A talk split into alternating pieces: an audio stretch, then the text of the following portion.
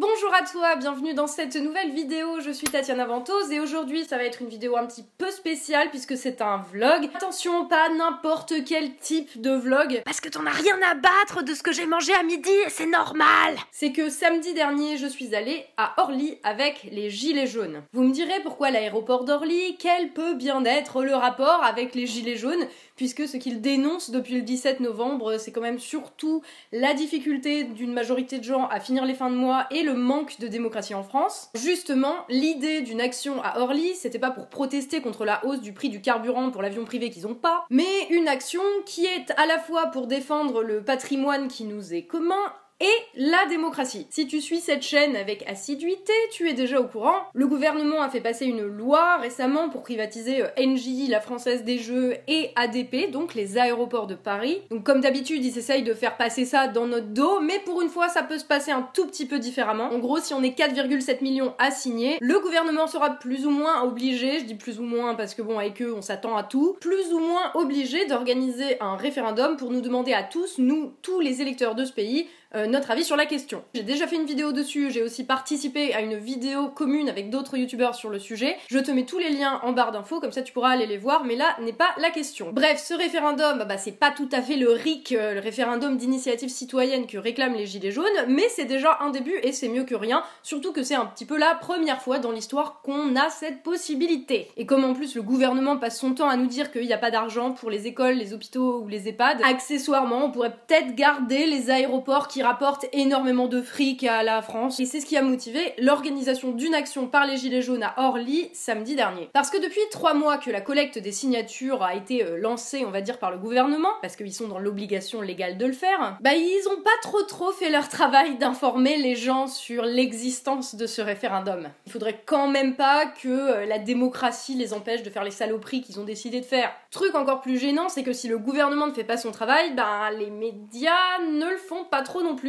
Donc l'idée de ce happening à Orly, je vais vous expliquer en 30 secondes comment ça s'est passé, vous allez voir, c'était de faire un truc un petit peu euh, spectaculaire pour faire en sorte que la presse se pointe et qu'ils en parlent pour que tout le monde soit informé de l'existence de ce truc. Et oui, parce qu'une société qui fonctionne, c'est avant tout une société où les gens sont bien informés et peuvent prendre des décisions en toute connaissance de cause et en conscience. Et donc faire un truc à Orly, ça semblait tout indiqué, il n'y avait même pas besoin d'être très nombreux, mais c'est quand même la raison pour laquelle ça s'est fait avec un timing très précis, il fallait rejoindre l'aéroport à 13h30, se connecter à un site qui a été fait pour l'occasion avec un compte à rebours qui nous indiquait à 14h pile le lieu exact du rassemblement euh, pour que euh, même si on se retrouvait seulement à 20, bah on serait tous au même endroit et du coup ça ferait quand même du bruit. Et au final on n'était pas 20, on était plusieurs centaines, ce qui suffit amplement à faire un peu de bruit. Attention, quand je dis bruit, ça ne veut pas nécessairement dire euh, chaos, barricades enflammées, gaz lacrymogène. Pas mal de gilets jaunes qui ont fait signer beaucoup de monde pour le référendum d'initiative partagée, c'était quand même le but de l'action. Il y avait autant de CRS et de police que de gilets jaunes, et pourtant ça s'est passé sans aucune effusion de sang, sans aucune barricade, sans violence, sans œil crevé. C'est possible. Et en plus, la presse était là, et pas seulement des médias alternatifs, euh, mais aussi euh, des chaînes comme LCI et TF1. À titre personnel, j'en ai profité pour essayer de les approcher, ces fameux journalistes, pour leur demander pourquoi, depuis trois mois, est-ce qu'ils ne parlaient pas vraiment du RIP et des aéroports de Paris, alors que c'est une question fondamentale qui nous concerne tous et euh, qui pourrait contribuer à assurer un petit peu de fonctionnement démocratique dans notre pays. En somme, je suis allée leur demander pourquoi ils faisaient pas leur boulot d'informer les gens. Alors déjà, c'est plus compliqué qu'on ne le croit d'interviewer des journalistes, puisque euh, comme c'est normalement c'est eux qui font ça, bah, ils ont pas du tout l'habitude et ils sont assez mal à l'aise. Mais à ma deuxième tentative, il y en a quand même un qui a accepté. Rebonjour, euh, en fait je suis youtubeuse, je peux filmer ou pas? Moi non merci. C'est juste pour vous demander si euh, vous allez parler du RIP et si vous en avez. Enfin, pourquoi vous en avez pas plus parlé que ça en fait ces derniers temps alors que c'est quand même un, un gros truc, c'est un gros sujet parlais, je crois. Hein. J'ai pas. On va vérifier tout. Il y a eu un truc énorme au tout début, au moment où le truc a été lancé, et puis très vite plus personne n'en parlait, les médias du n'en parlaient plus. euh. C'est souvent ça, hein. c'est pas un. Oui, je t'entends, ouais. C'est pas. euh. Dis-moi. Oui, oui. Désolé, je dois faire un direct. D'accord, Et, désolé. non, mais c'est malheureusement, c'est pas, c'est comme ça avec beaucoup de sujets. hein. Au début, ils en parlent beaucoup, et après, mais quelle que soit l'actualité, Ouais. hein, c'est vraiment, c'est vraiment comme ça que ça marche. Mais là, vous pensez que s'il y a 4,7 millions de signatures, ou même s'il y a 1 million, euh, si ça, atteint, si, si ça atteint un chiffre symbolique, par exemple, vous voyez, les 5, million, 10 millions, voilà. Ça, oui, là, on peut dire, tiens, en fait, on fait le point sur. Bah, il n'y a pas besoin que ça atteigne les 5 millions s'il faut 4,7. Oui, c'est vrai. Oui, bah, voilà. Mais du coup, si ça atteint 1 million, vous pensez qu'il y a moyen ah que ça en parle Oui, oui, oui, oui, oui, oui, c'est ça qu'il faut. Il faut un, événement, quoi. Parce que sinon, là, il n'y a rien de plus par rapport au sujet qu'on a fait il y a deux mois, quoi. Ouais, effectivement. Du coup, euh, là, aujourd'hui, limite, c'est. Ah, si, là, on va en parler. Aussi, quoi. Là, on va reparler, là, on va en parler, c'est sûr. Ok, bah merci. Et voilà le problème avec les médias résumé en euh, une minute pour parler d'un truc. Il faut que ce soit du spectacle. Le fait même qu'ils me disent, oh bah si on atteint, euh, je sais pas, euh, les 10 millions, oh bah là on en parlera. Hein. C'est tout à fait symptomatique du fait que le système médiatique, on va dire, n'est pas vraiment là pour informer, parce que visiblement ils se sont même pas renseignés sur le nombre de signatures qu'il fallait. Non, leur boulot c'est de parler de ce qui fait du spectacle. Et ce n'est pas un problème de personne. Le journaliste qui a accepté de me parler n'est vraisemblablement pas une mauvaise personne, et il n'y a certainement pas besoin de l'accuser euh, personnellement. C'est ce qu'on peut appeler une déviance de tout le système de manière générale. Parce qu'on va revenir sur le ah bah oui, là ce soir on va en parler. Il y avait quoi le soir aux infos? LCI a parlé très très rapidement euh, de Orly, mais ce qu'il y avait partout, sur toutes les chaînes, dans tous les journaux, c'était les violences des gilets jaunes à Nantes. Parce que des gens qui défilent dans le calme, ça ne fait pas de clic. Ce n'est pas de la censure, c'est juste que euh, des gens calmes. Ça fait pas que les gens vont cliquer dessus et ramener du pognon à BFM TV ou au Monde ou à n'importe quel journal. Et c'est une mécanique qui est extrêmement bien rodée. Dans ce système, il y a des gagnants à divers niveaux et il y a des perdants. Et qui sont les gagnants? Déjà, évidemment, il y a le pouvoir, puisque partout où il y aura du sang, ils pourront l'utiliser pour renforcer le récit négatif sur les gilets jaunes et donc renforcer leur supériorité de pouvoir, puisque euh, c'est eux qui contrôlent la production euh, du récit qui est dominant. Les dirigeants de l'opposition, eux, c'est pas qu'ils vont marcher, c'est qu'ils vont courir.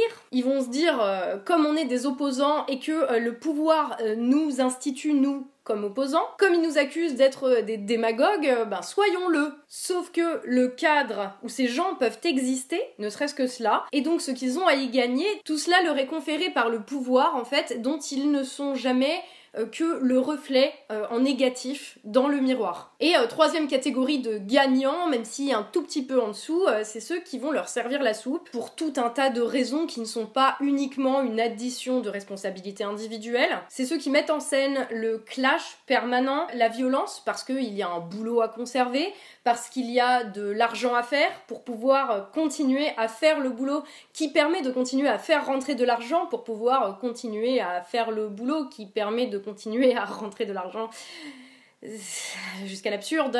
Et de l'autre côté, il y a bien évidemment euh, la majorité, hein, ceux qui y perdent.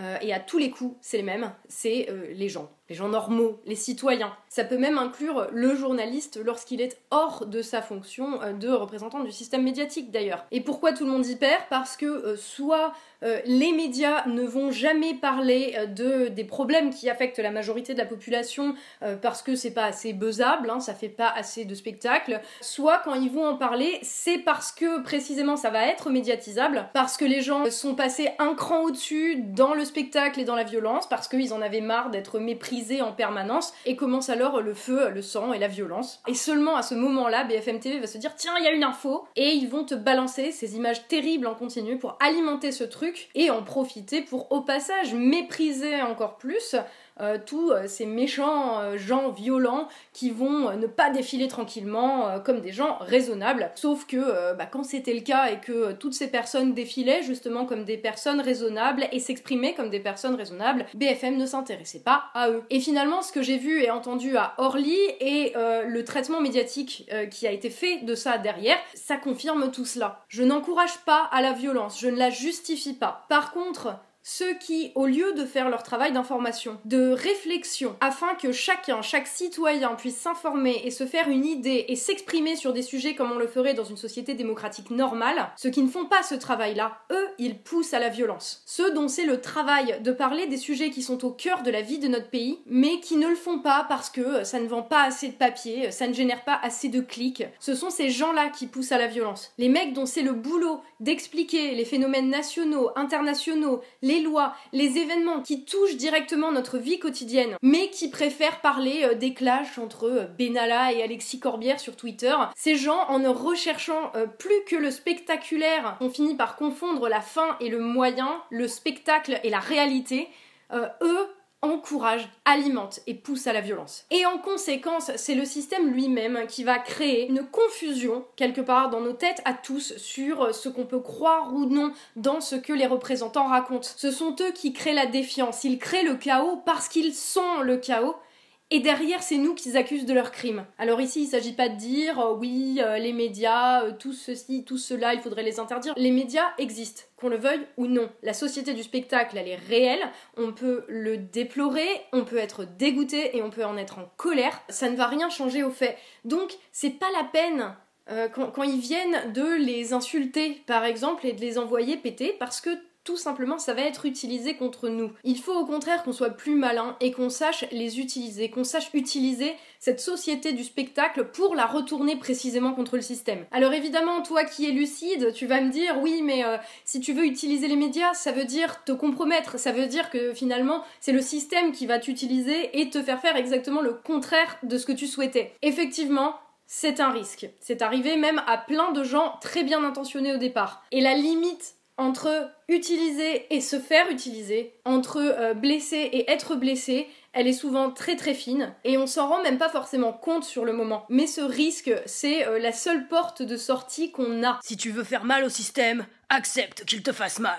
J'aurais jamais pensé placer une référence comme celle-là dans une vidéo un jour. Mais tu vois, plus on sera nombreux à le faire et plus on sera nombreux à attaquer à plein d'endroits différents et du coup à créer plein de points faibles à différents endroits pour faciliter la tâche au suivant. Parce que le système il peut pas se battre contre tout le monde en même temps, peut-être dans la tête à Macron, mais c'est tout. Comme une arme qui est pointée sur nos tronches depuis beaucoup trop longtemps et qu'on peut choisir de retourner contre eux. Utilisez-les, mais faites quand même attention à vous. Il s'agit pas de se faire trop trop mal non plus, sinon c'est complètement contre-productif. Hein. Ah oui, et s'il vous plaît, euh, si vous n'avez pas encore signé pour le RIP, euh, franchement faites-le euh, ça coûte 5 minutes.